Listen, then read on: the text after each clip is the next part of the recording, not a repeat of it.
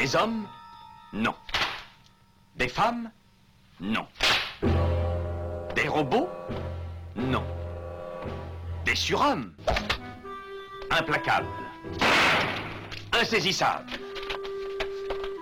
Invincibles. Insensibles. Aux ordres d'une super organisation criminelle.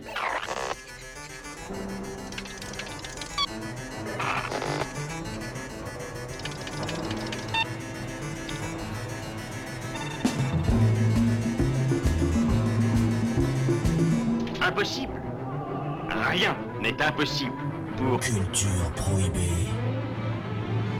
Bienvenue pour ce nouvel épisode de Culture Prohibée. Culture Prohibée, c'est l'émission hebdomadaire de la culture planète du Ciboulot, animée par l'équipe des films de la Gorgone. Sur le site des films de la Gorgone, www.lesfilmsdelagorgone.fr, vous pouvez télécharger nos précédentes émissions déjà diffusées sur cette antenne. Culture Prohibée, c'est aussi un profil Facebook et un blog, culture-prohibée.blogspot.fr. I will answer injustice with justice.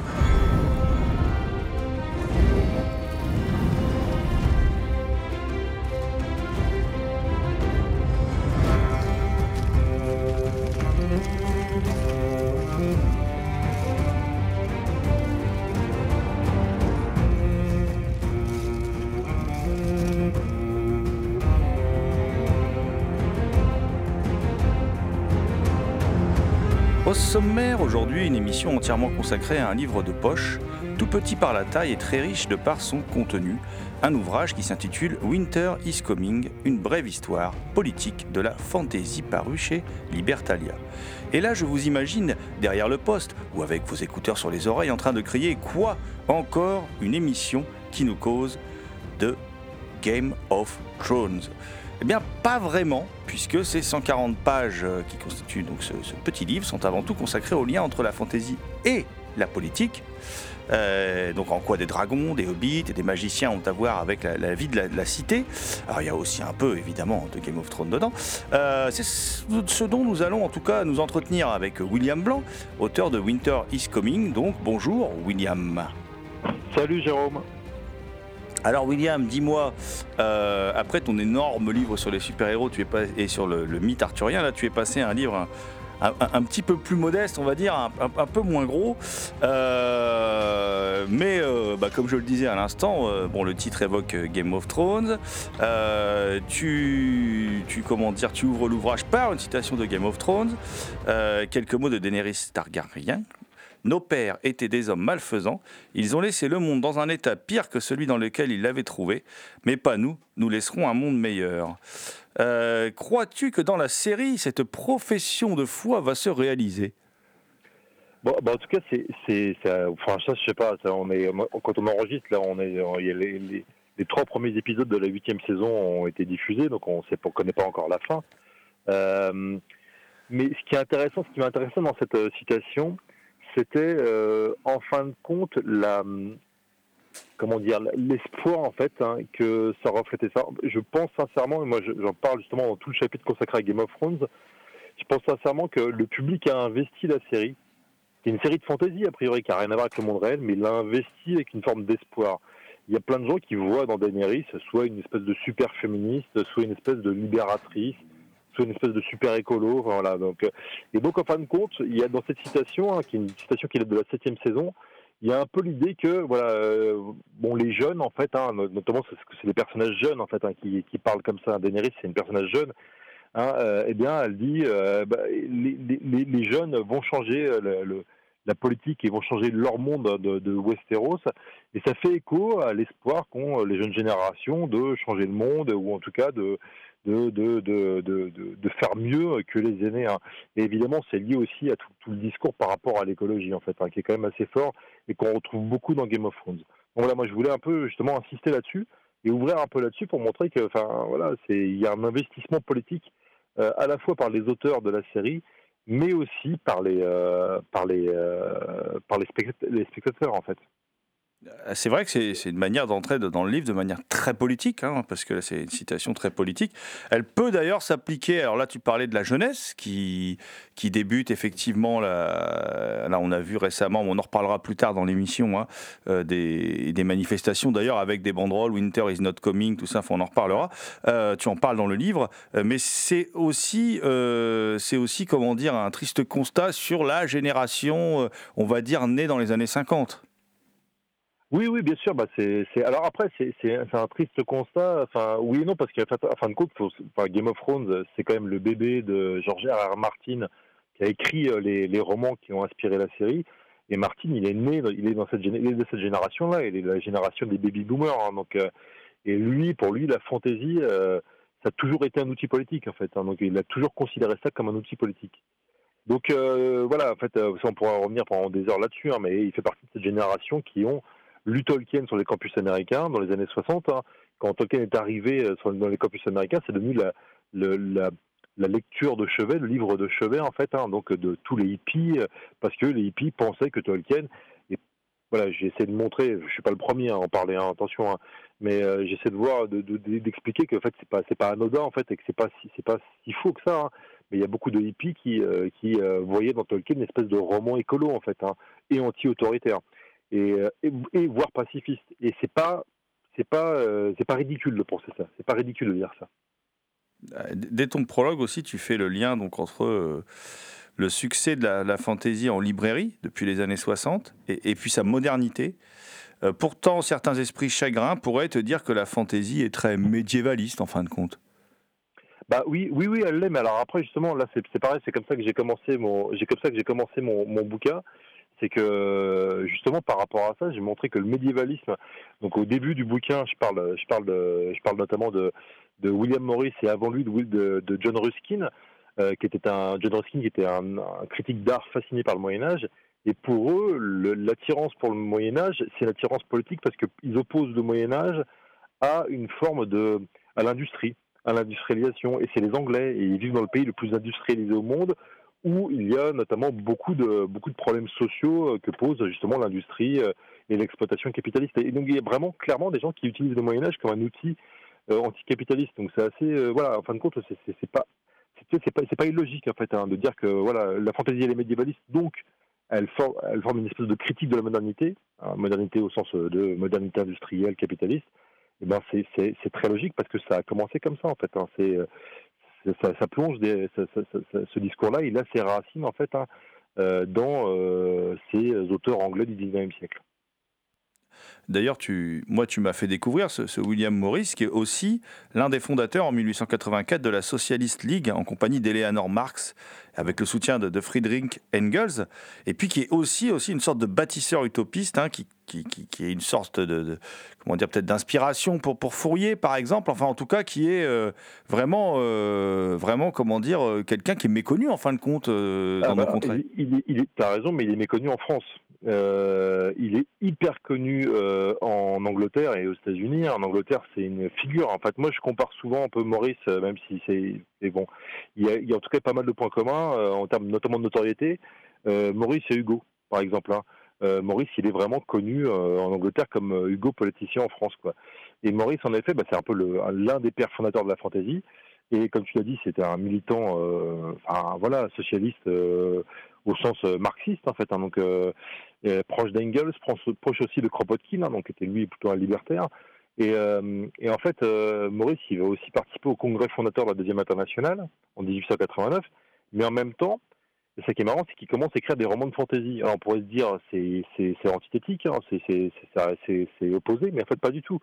Pour lui, parler d'un monde, de monde imaginaire, c'est une manière de parler d'utopie en fait. Hein. Il parlait de choses qui n'existent pas encore, ou qui aurait pu exister, hein, parce que parfois il place souvent sa fantaisie dans un monde passé, en fait un monde médiéval. Monde médiéval qu'il idéalise en disant voilà, à cette époque-là, les gens ils vivaient de manière un peu égalitaire, et c'est à ça qu'il faut qu'on qu'on tende, qu'on revienne en fait. Donc voilà, il y a une espèce d'idée comme quoi le Moyen Âge c'était à peu près bien, le Moyen Âge des communes, le Moyen Âge des métiers où les artisans étaient respectés, ils avaient des statuts, ils avaient des droits on est rentré dans une phase de catastrophe avec l'industrialisation et puis le capitalisme, et puis il faut revenir à peu près à ça, voilà. enfin, voilà. Donc il y a une espèce un peu de de volonté. De... Alors c'est pas vraiment retour vers le passé parce que Maurice il est pas bête non plus. Il, voit bien que le Moyen Âge il y avait aussi des seigneurs féodaux, hein. mais pour lui c'est le Moyen Âge un peu des le Moyen Âge un peu des, des, barbares, donc le Moyen Âge des, Germains et qui voit comme Engels d'ailleurs, il voit ça comme une espèce de de, de, comment de, de, communauté égalitaire. Et d'ailleurs c'est pas enfin c'est par hasard, mais son premier roman de fantasy en fait qui s'appelle qui est toujours pas traduit en français d'ailleurs, hein, qui est semble-t-il en cours de traduction d'après ce que je sais, mais qui s'appelle The House of the Wolflings. Et eh ben, ce premier roman-là se déroule dans une espèce de monde barbare germanique, hein, euh, à la lisière de, à la fin de l'Empire romain. Donc, on est à l'époque de ce qu'on appelle nous les grandes invasions, en fait. Donc, euh, voilà. Donc, tout ça, il y, a une véritable logique. Et Maurice, il va avoir une énorme influence. Devine sur qui? Sur Tolkien. Et puis aussi sur l'ami de Tolkien, C.S. Lewis, qui va écrire Le Monde des Narnia. Ah, même si les deux, Tolkien et Lewis, étaient des conservateurs, ils vont prendre chez Maurice, ils vont prendre beaucoup de choses chez Maurice en fait. Hein. donc euh, notamment évidemment la, critique euh, de l'industrie et la peur en fait, hein, l'angoisse que leur donnait la, civilisation industrielle, notamment la civilisation guerrière en fait. Hein. donc euh, Tolkien était quelqu'un qui a, vécu de très près, enfin qui a été mobilisé pendant la Première Guerre mondiale. Il a vu l'industrie de mort en action. C'est quelque chose qui l'a beaucoup marqué.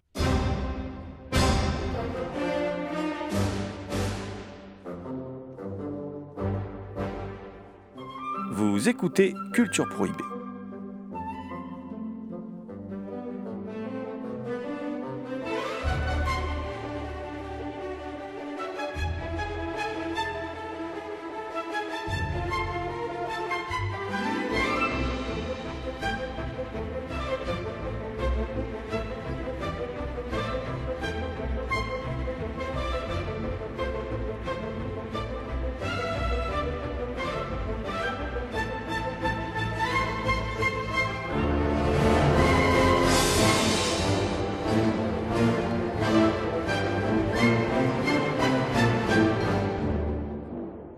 Rappelé tout à l'heure, William, c'est une euh, littérature, hein, euh, donc la fantaisie, hein, puisque ton, ouvrage s'appelle Winter is Coming, une brève histoire politique de la fantaisie, euh, donc il est paru chez, chez Libertalia. Et donc tu l'as rappelé tout à l'heure, c'est une littérature qui prend son essor durant une période trouble.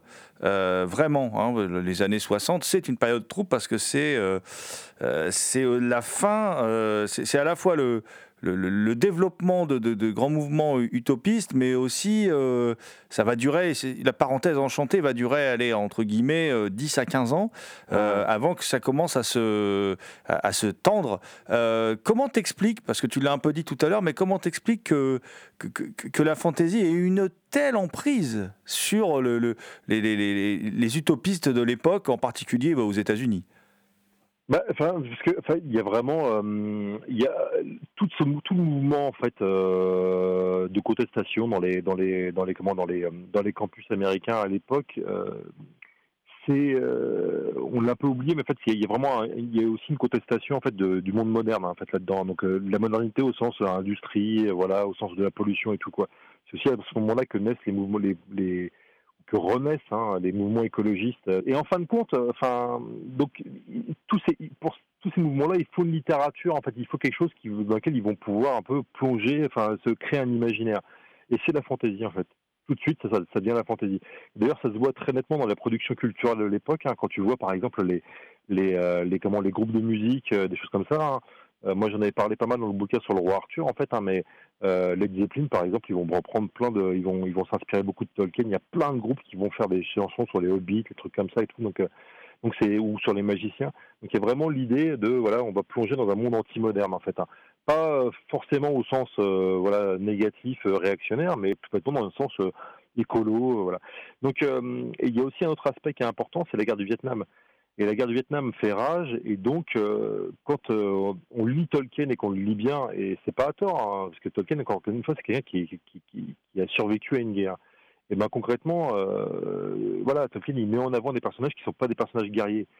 Et il le dit ouvertement dans son introduction du Seigneur des Anneaux. En fait, les hobbits, c'est des gens qui aiment pas la guerre. Donc ces petits êtres, voilà, qui font même pas un hein, c'est des gens qui aiment pas la guerre. Donc en fait, ça fait écho tout de suite dans, toute cette littérature, enfin dans toute cette euh, population de jeunes euh, étudiants contestataires, ça fait écho en fait aussi à leur combat. Donc euh, ils vont vraiment voilà piocher dans Tolkien, lire dans Tolkien et puis aussi extrapoler à partir de Tolkien. Et un autre truc aussi dont j'ai voulu parler parce que ça, me tient pas mal à cœur, c'est c'est pas un hasard aussi qu'au même moment apparaissent les, jeux de rôle, par exemple.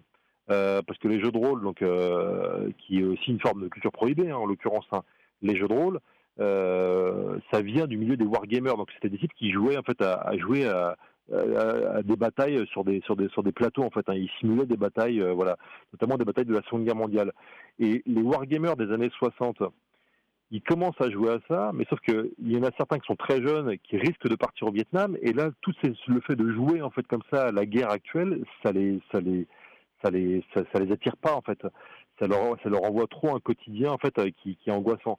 Et donc très rapidement, ils enquillent en fait vers des euh, des espèces de jeux où ils vont jouer à de la guerre médiévale avec euh, des chevaliers, euh, voilà. Et puis très rapidement, notamment quelqu'un comme Gary Gygax et puis Dave Arneson, hein, Gygax il va écrire des règles pour faire des, de, pour simuler des, guerres médiévales. Et puis assez rapidement, ce qu'il va faire, c'est qu'il va dire bah tiens en fait si on simule des chevaliers et tout combattant entre eux, on peut aussi euh, simuler un peu des combats comme un peu dans le monde de Tolkien. Donc il va mettre aussi des dragons, des hobbits, des elfes, des orques, des nains et tout. Et puis très rapidement, hein, ce truc de wargame, les gens ils vont euh, commencer à dire ah, c'est pour être marrant, avec les personnages qu'on joue hein, dans ces jeux euh, de, de, bataille, on pourrait leur inventer des histoires. Et donc c'est comme ça qu'est créé le jeu de, qui, a, qui a été inventé le jeu de rôle. Et euh, le premier jeu de rôle officiel, hein, même s'il y a eu des, il y a eu des prends, sort en 1974. Euh, aux États-Unis. Ce jeu de rôle s'appelle Donjons et. Donc, euh, en fin de compte, tout ce mouvement en fait hein, de contestation euh, autour, bah, à travers la fantaisie, ça, a des effets énormes parce que après le jeu de rôle, ça va aussi influencer énormément les jeux vidéo en fait. Et là, aujourd'hui, ça c'est un peu, contradictoire, mais en fait, aujourd'hui, bah, les jeux vidéo, notamment les jeux, des jeux comme World of Warcraft, c'est des millions et des millions de joueurs en même temps, donc c'est un phénomène planétaire. Donc c'est extrêmement intéressant et ça prend vraiment euh, racine en fait dans cette euh, génération américaine des années 60 et dans cette espèce de d'angoisse à la fois par rapport à l'environnement, par rapport à la, modernité et aussi par rapport à la guerre du Vietnam.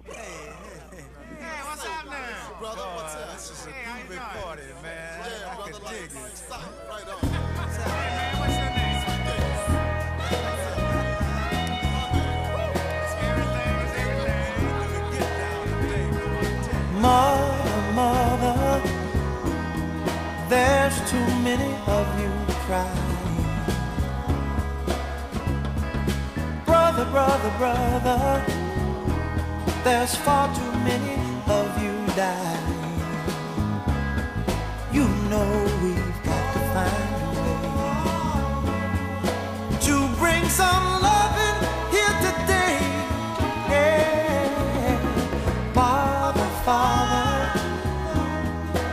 don't need to escalate. You see, war is not the answer, for only love can conquer hate. You know we've got to find a way to bring some loving here today. Oh. Vous écoutez Culture Prohibée spéciale Winter is Coming, une brève histoire politique de la fantaisie parue chez Libertalia.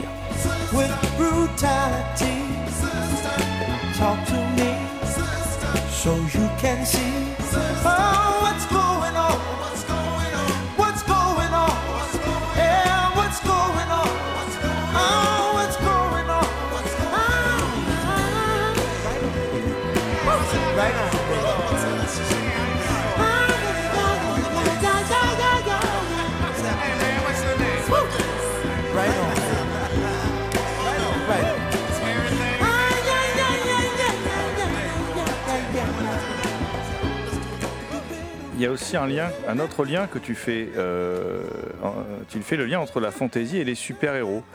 Et Ouais. comment tu expliques, toi, que depuis. euh, en gros, alors je vais faire deux décennies, bien sûr, la fantaisie, c'est depuis plus longtemps, les super-héros aussi.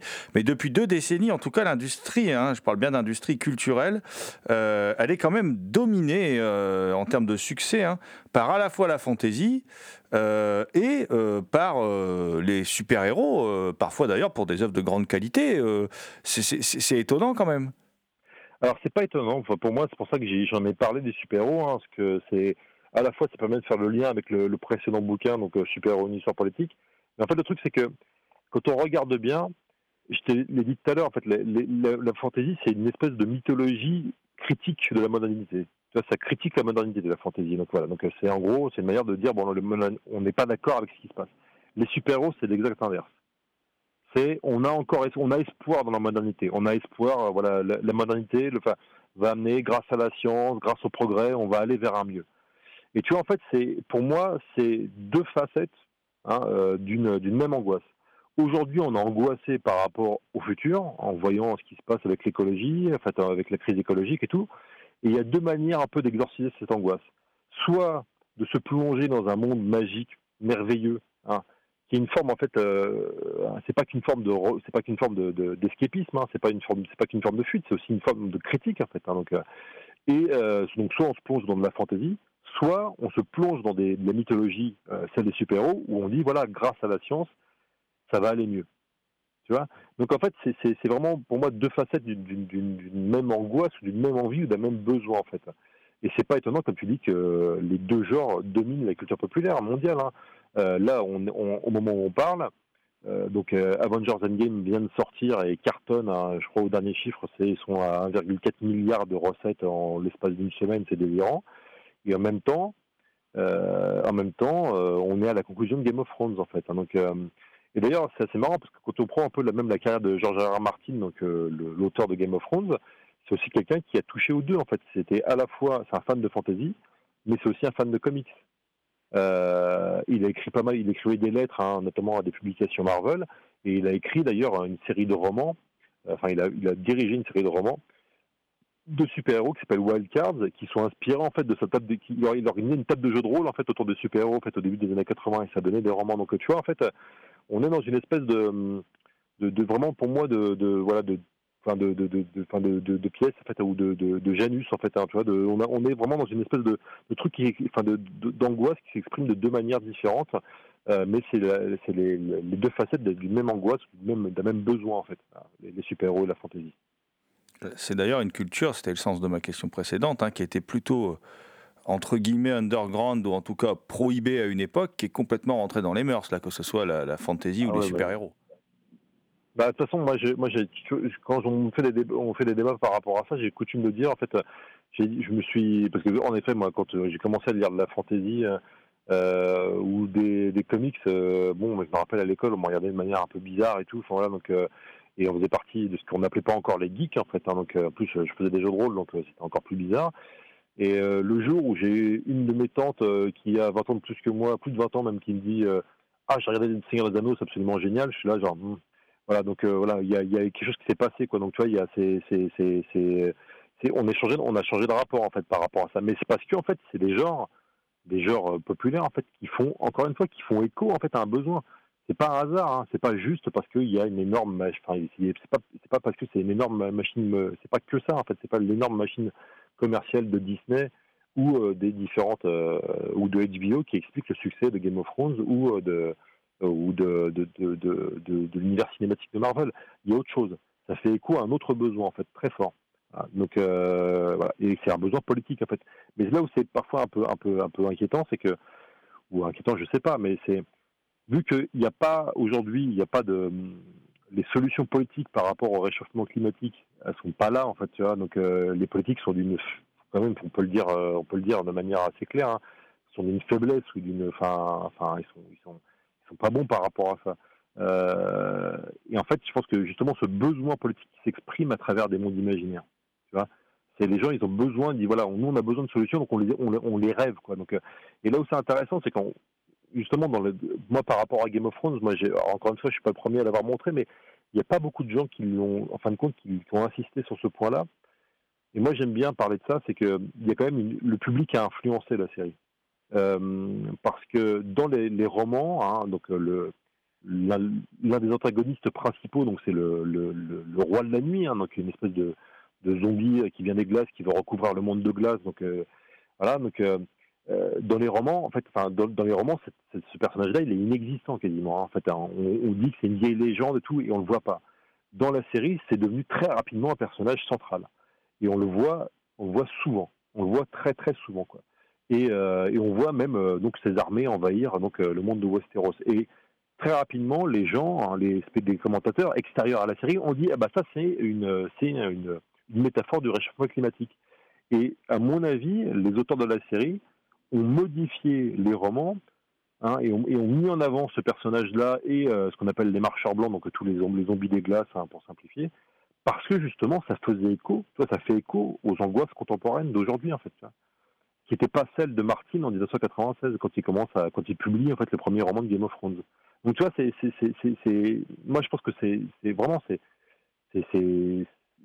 parler, voilà, quand un public, plein de gens commencent à dire ah mais les marchands blancs c'est le réchauffement climatique, c'est une manière politique, hein, euh, inconsciente ou consciente, hein, je sais pas, de d'exprimer en fait une angoisse par rapport à un problème qui est majeur, hein, et limite de faire pression, hein, euh, en tout cas euh, d'influencer les auteurs de la série pour qu'ils mettent en avant ce, euh, ce, ce, thème-là, et ça fait effet boule de neige parce que plus il est mis en avant, plus on en parle et plus on fait le rapprochement avec le réchauffement climatique.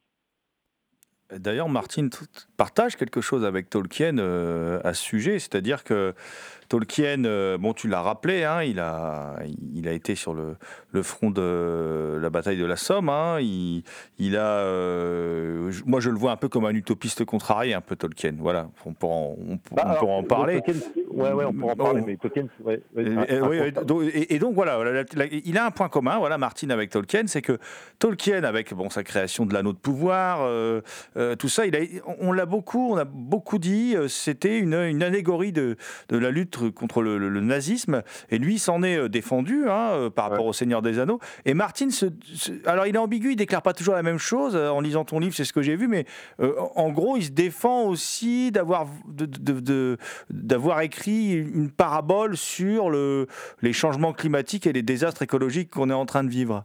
Alors, le, rapport entre Tolkien et la politique, c'est compliqué parce que Tolkien, en fait, en fin de compte, c'est quelqu'un qui voulait pas en faire, mais qui, en fin de compte, en fait, notamment quand on lit ses lettres. Hein, tu vois, il dit euh, hein, la quête de l'anneau, c'est pas une quête politique, mais c'est une quête morale. Mais en fait, tu vois, c'est compliqué parce que tu sens bien qu'il y a une critique du pouvoir, en fait, hein, dans, chez Tolkien, et c'est un propos politique, donc euh, qu'il veuille ou non. Et puis Tolkien, il a des propos très politiques dans ses lettres. Quand il dit à son fils, euh, ça serait bien de bombarder, de détruire à la bombe toutes les usines voilà c'est quand même quelqu'un, on n'est pas dans le, vieux prof d'Oxford, enfin voilà, euh, posé et tout, c'est quelqu'un qui déteste vraiment l'usine, l'industrie, il trouve que c'est horrible en fait, hein, il trouve que c'est voilà. Mais c'est Tolkien, c'est quelqu'un de très religieux, donc il y a une grosse différence avec Martin. Hein. Martin qui lui est plutôt euh, assez ouvertement athée ou euh, peut-être agnostique. Martin, c'est vrai, au début, il a dit, même en 2013, dans des interviews, on lui demandait, mais est-ce que c'est une, allégorie, est-ce que Game of Thrones, c'est une allégorie du réchauffement climatique? Martin disait, bah non, en fait, voilà. Mais c'est là où c'est intéressant, c'est que partir, au fil des années, peu à peu, il commence à dire ah oui, euh, sans doute, on peut peut-être dire ça et tout. Donc tu vois, c'est c'est que lui-même il modifie son discours quoi. Et peut-être qu'il modifie son discours en disant en fin de compte, peut-être qu'inconsciemment j'ai fait une, allégorie de ça. Donc tu vois, donc euh, mais tu vois, c'est encore une fois, tu vois, il y a, la pression du public, hein, il y a la, des spectateurs et des spectatrices pour dire mais en fin de compte, ça, ça parle de ça. Et on, limite le fait que savoir si c'était une allégorie euh, du réchauffement climatique au début, hein, en 96, euh, euh, ou pas, on s'en fiche. Hein, c'est limite, c'est pas, c'est pas si, c'est pas si intéressant que ça de répondre à cette question-là. Ce qui est intéressant, c'est de voir, en fait, à mon avis, que c'est devenu une allégorie du réchauffement climatique et c'est devenu sous une forme de pression collective, tu vois, sous une forme de, d'investissement collectif de la part du public, en fait. Et ça, c'est, je trouve que c'est extrêmement intéressant. Moi, j'aime beaucoup ce type d'usage, en fait, qui est une forme de, voilà, il y a une une œuvre, elle dit A au début, et puis les gens, ils en font, ils en font, ils en font quelque chose de B, en fait. Ils changent, ils changent le sens de l'œuvre parce que ça, ça, convient mieux à, à leurs attentes. Ça, c'est extrêmement intéressant. C'est un peu le principe presque du, du, jeu de rôle ou du hacking, en fait. Hein, voilà, moi, j'aime beaucoup faire ce parallèle.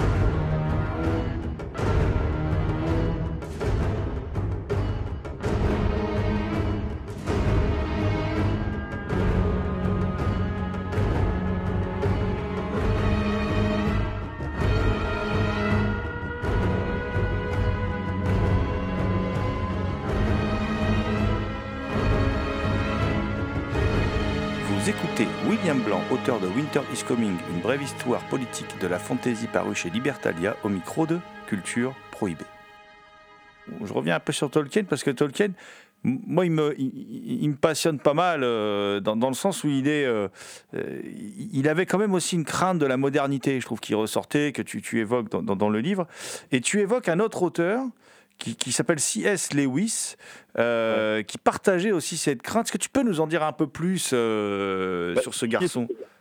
C.S. Lewis, c'était un auteur, euh, c'était un auteur, enfin, qui a écrit Le Monde de Narnia notamment. Donc, euh, mais c'est, comme Tolkien, c'est des gens assez conservateurs en fin de compte. Hein, donc, euh, mais en même temps, c'est des gens, par exemple, C.S. Lewis, il va être apprécié par Orwell, par exemple, hein, parce que voilà, Orwell lui-même, hein, pour lui, Orwell, le le pire de la modernité, c'était c'était le stalinisme en fait. Hein, donc c'est une espèce de, dictature scientiste absolument horrible. Hein, donc toi, donc ils avaient des points communs. Toi, donc, et en fait, C.S. Lewis, euh, c'était quelqu'un qui, était un gros lecteur de William Morris. Hein, donc c'est extrêmement intéressant. Alors qu'encore une fois, c'était plutôt quelqu'un qui était, c'était un chrétien, c'était même un prédicateur. Il, il écrit même des textes religieux et tout. Donc euh, encore une fois, comme Tolkien, c'est des gens assez conservateurs, mais hein, tous ces gens-là, que ce soit euh, Maurice, euh, voilà, ou Orwell, hein, ou, euh, ou Lewis ou Tolkien, c'est gens qui vont dire euh, tout le délire industrialiste et tout tout, euh, tout le scientisme qui peut y avoir derrière,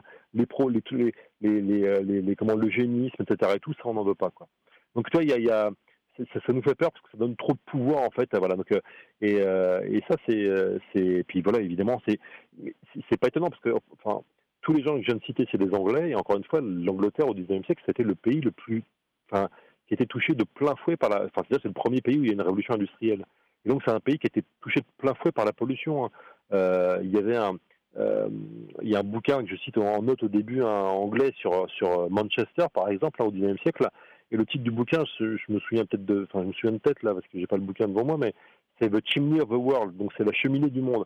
Il faut comprendre qu'à l'époque, une ville industrielle comme Manchester, c'était des cheminées partout, en fait, hein, qui crachaient, voilà, de, la, fumée noire et tout. Donc c'est, c'était extrêmement oppressant. Et Tolkien, il, il en parle de ça. C'est quelque chose qui l'a beaucoup marqué quand il fait tout un, il fait tout un chapitre sur la destruction de la comté à la fin du Seigneur des Anneaux, hein, la comté qui, de, qui, devient une espèce de, qui était industrialisée de force par une espèce de, de, sorcier maléfique, hein, donc qui s'appelle Saruman. Hein, euh, et ben, euh, et ben, Tolkien il dit lui-même que c'était ce, chapitre-là, c'est une évocation de, de ses souvenirs d'enfance quand il a vu des campagnes être détruites par les industries en fait voilà euh, et d'ailleurs, c'est extrêmement intéressant parce qu'un des surnoms de, Saruman, enfin, il s'appelle Sharkin dans ce chapitre-là, mais euh, un des surnoms, hein, les personnages, hein, c'est ses affidés, hein, les gens qui travaillent pour lui, il l'appelle the boss, il l'appelle le patron.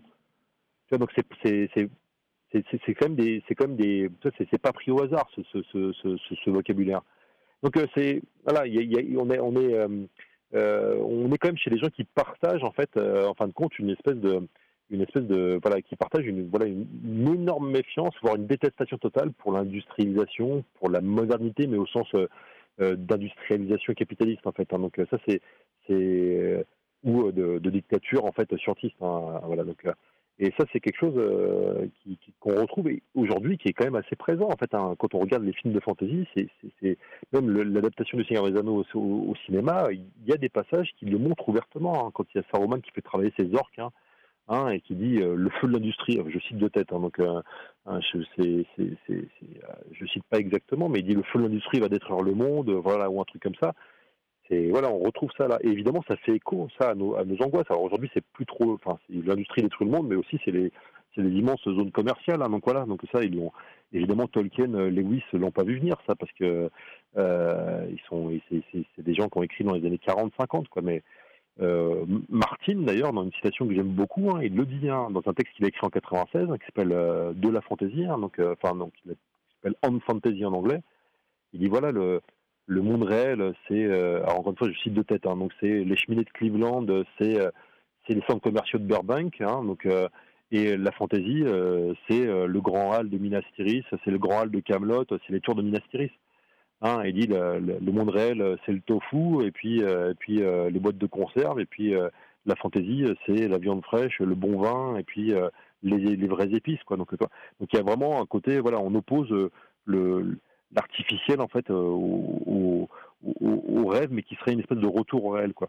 Et ça se retrouve même dans Star Wars, en fait, si on regarde bien. Si on analyse Star Wars avec ce biais-là, avec ce prisme-là, Star Wars, c'est quoi? C'est une espèce d'alliance rebelle euh, qui vivent dans des forêts, hein, qui vont se faire aider par des oursons en peluche, hein, et qui vont combattre une espèce de gros empire industriel, mécanique, métallique. Donc, donc c'est, c'est, c'est, et puis ça se retrouve encore plus chez Miyazaki, hein, dont, je parle aussi dans le bouquin.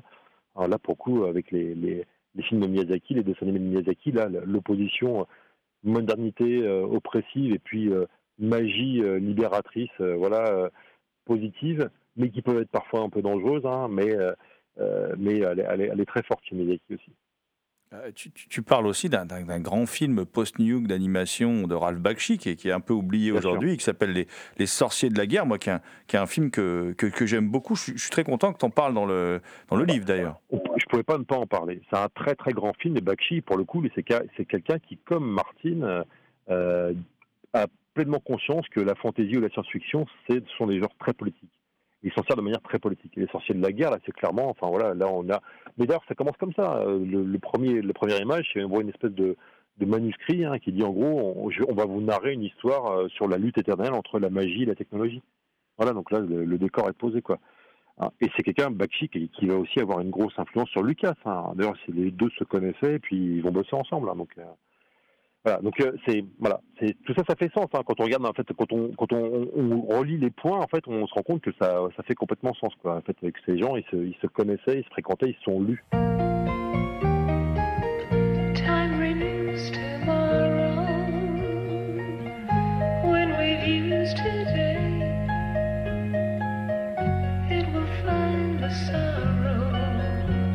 Tomorrow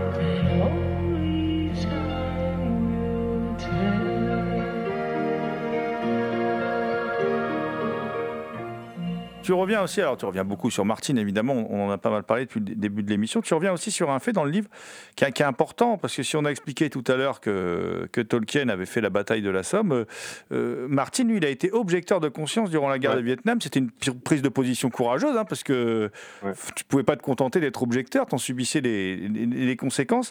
En, en- en quoi pour toi, cette décision euh, qui lui appartient, qui est tr- très personnelle, a contribué à fabriquer l'écrivain qui- qui- qu'il est devenu?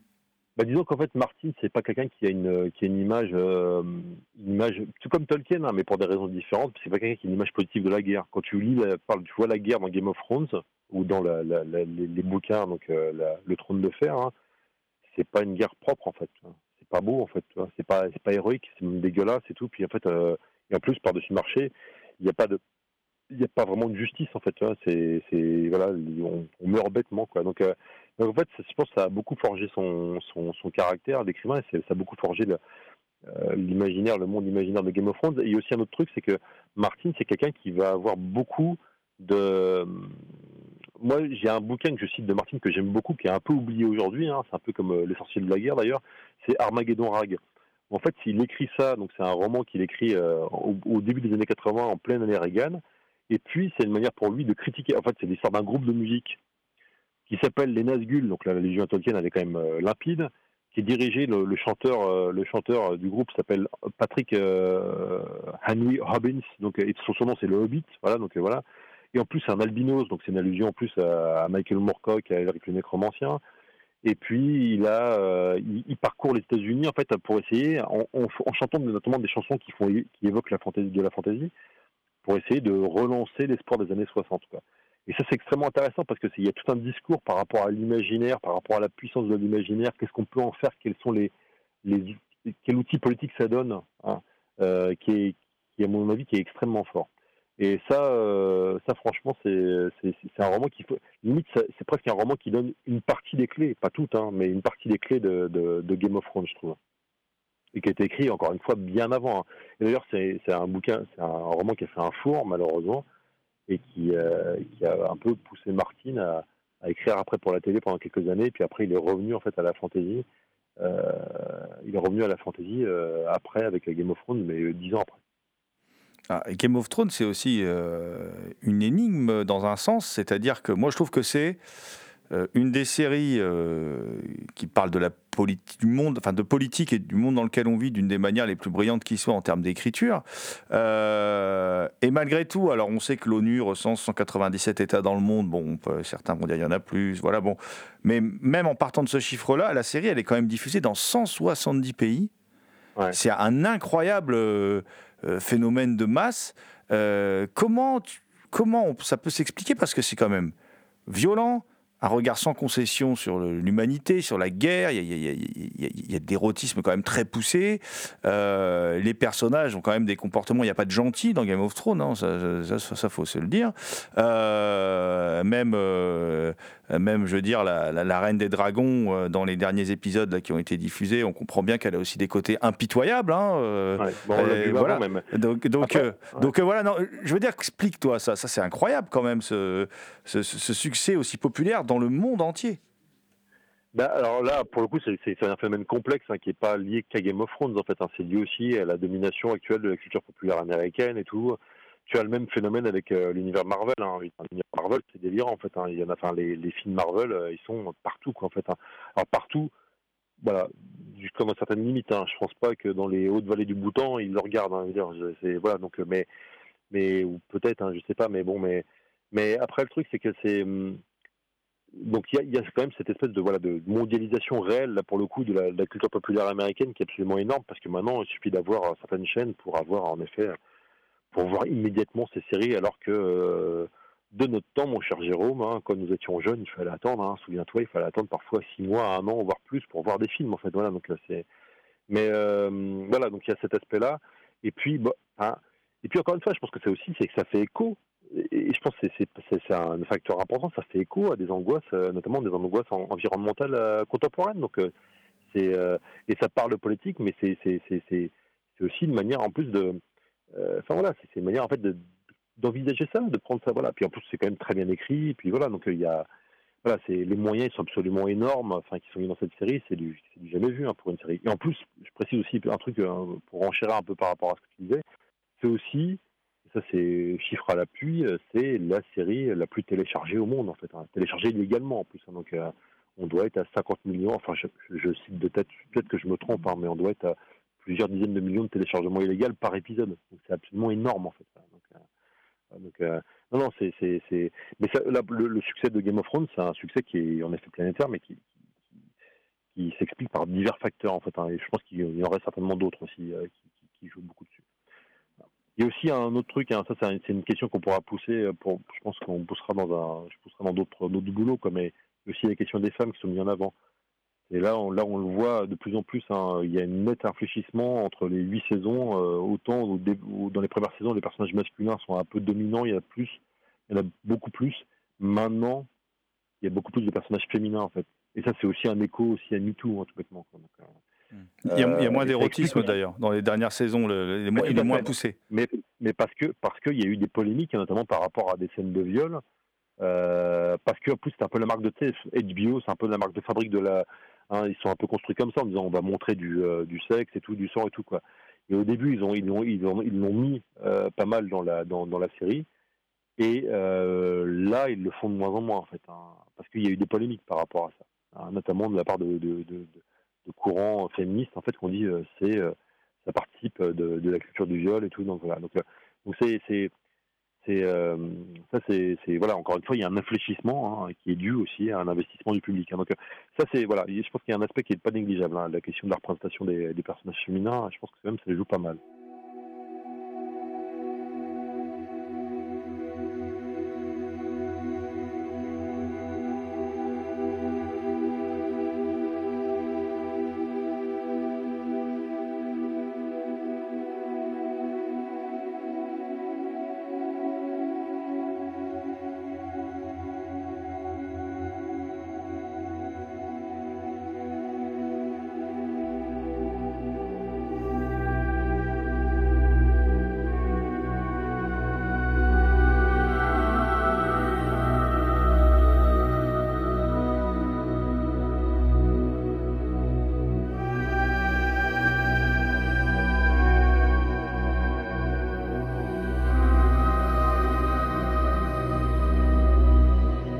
Vous écoutez William Blanc au micro de Culture Prohibée.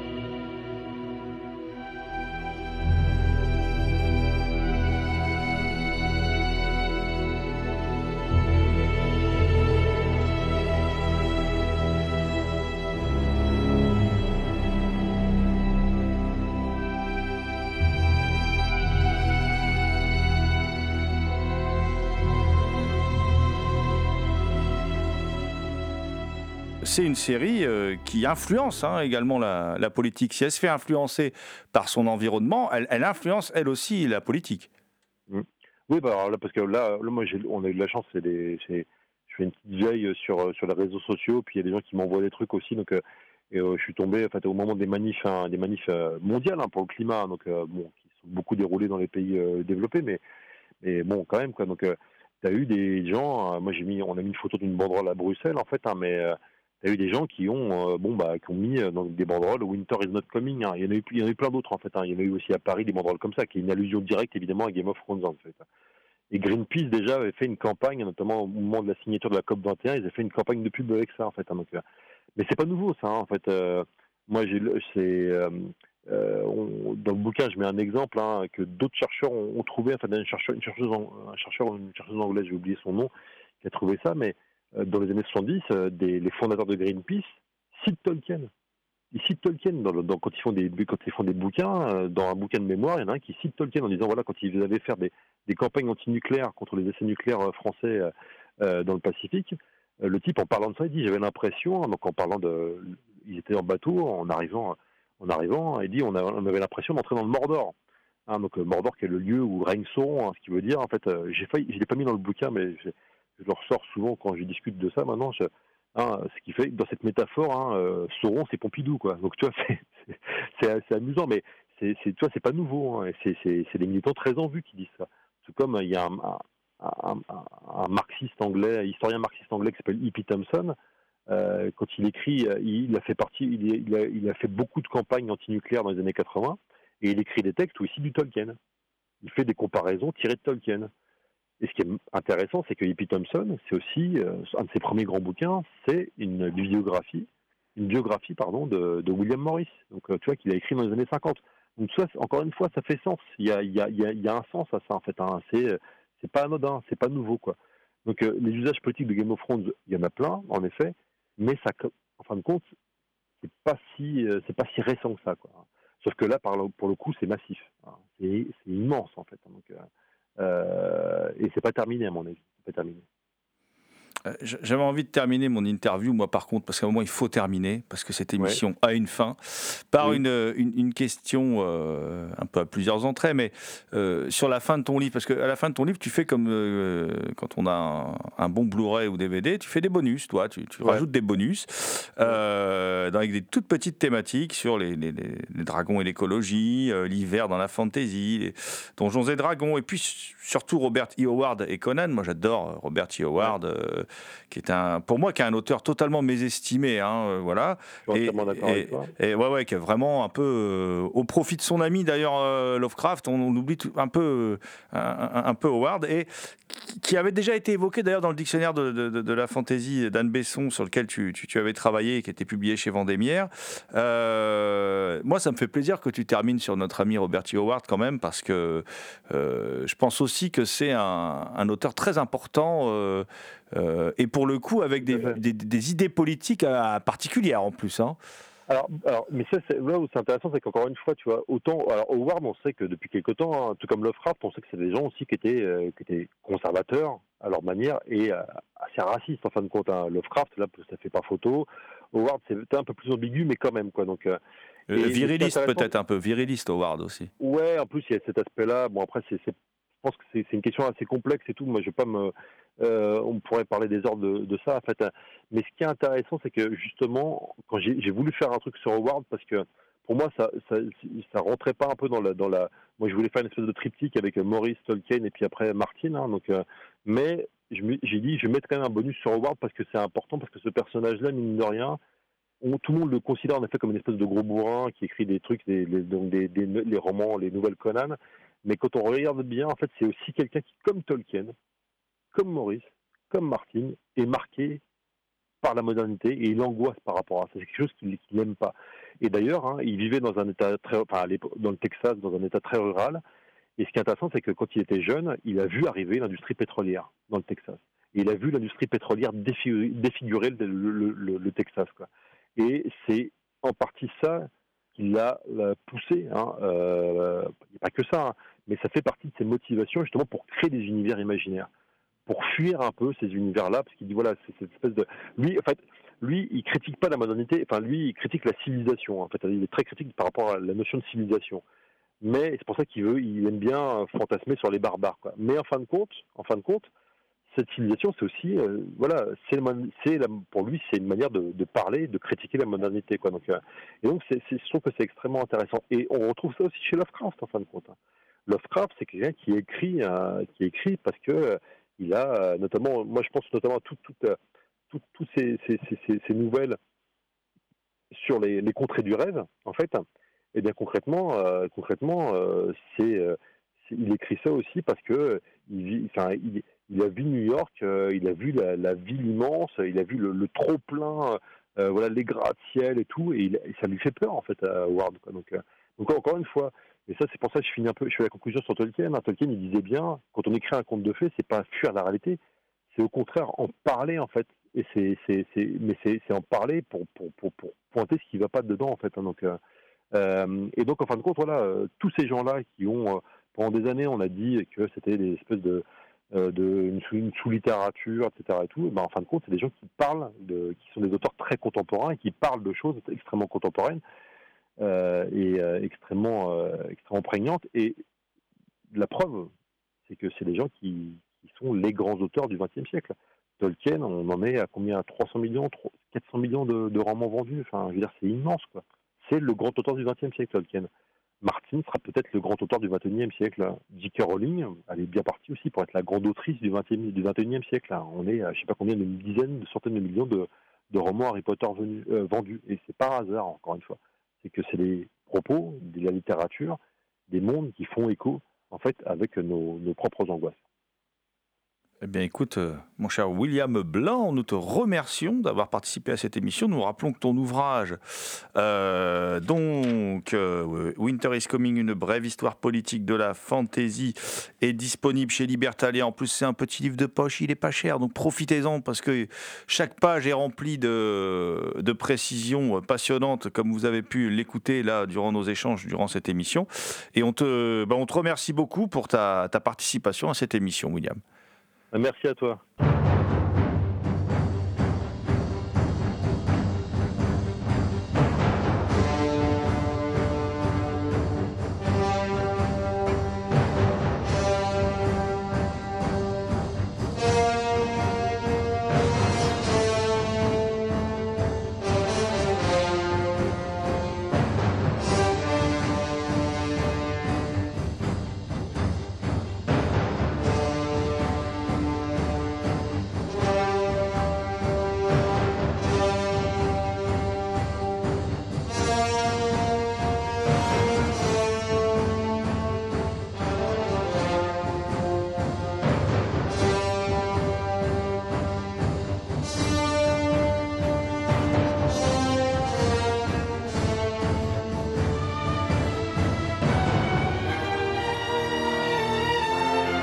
C'était Culture Prohibée, une émission réalisée en partenariat avec les films de la Gorgone, www.lesfilmsdelagorgone.fr. Toutes les réponses à vos questions sont sur le profil Facebook et le blog de l'émission, culture-prohibée.blogspot.fr. Culture Prohibée est disponible en balado-diffusion sur Deezer, PodCloud et Spotify. Culture Prohibée était une émission préparée et animée par votre serviteur Jérôme Potier dit la Gorgone, assisté pour la programmation musicale d'Alexis dit Admiral Lee. Et puis, bien sûr, euh, à la technique, euh, Léo Magnin, The Last But Not The List. Salut les gens, à la prochaine